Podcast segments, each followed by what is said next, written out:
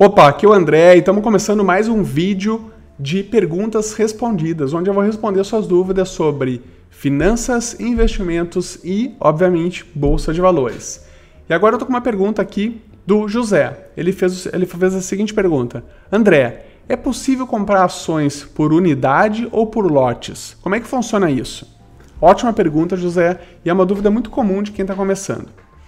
Bom, basicamente, no mercado, existem duas formas de você comprar as ações, tá? Você pode comprar por lote, tá? Ou você pode comprar por mercado fracionário. O que, que é isso, tá?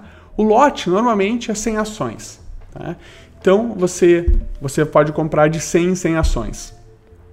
Então você pode colocar uma ordem de uh, 100 ou múltiplos de 100, né? Ou, sei lá, mil ações, duas mil ações, 200 ações, 300 ações, 500 ações, tá? Vou comprar de 100 em 100.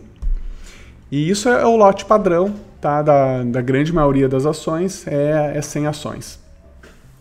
E o lote fracionário, o que, que é? O lote fracionário é você comprar, uni, uma, uh, comprar por unidades, tá? Uh, você pode comprar né, 10 ações, 15 ações, 30 até 99 ações. A partir daí é o lote, uh, é o lote padrão, que aí é, outra, é outro book de ofertas. Tá? O book de ofertas é simplesmente ali a relação onde tem os compradores, os vendedores, e é onde você vai colocar sua ordem, tá? E vai ver quem que vai quem está comprando e quem está vendendo, tá bom? Então, mas é basicamente isso. Algumas informações adicionais que eu queria passar é o seguinte: lote padrão, na maioria das vezes, em, em não, é uma regra, mas assim, ó, de modo geral, lote padrão tem mais liquidez do que o fracionário, tá?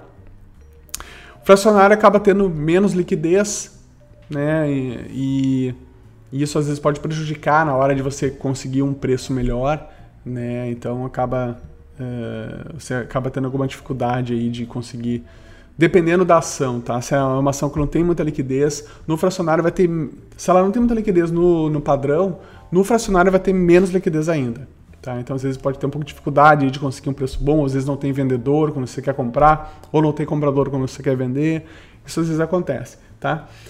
Outra coisa, a questão do código. Por exemplo, Petrobras. Tá? O código é PETR4 para o lote padrão e PETR4F quando é fracionário. Tá? Então, são dois books, como eu falei, dois books de ofertas no padrão PETR, PETR4 e no fracionário PETR4F.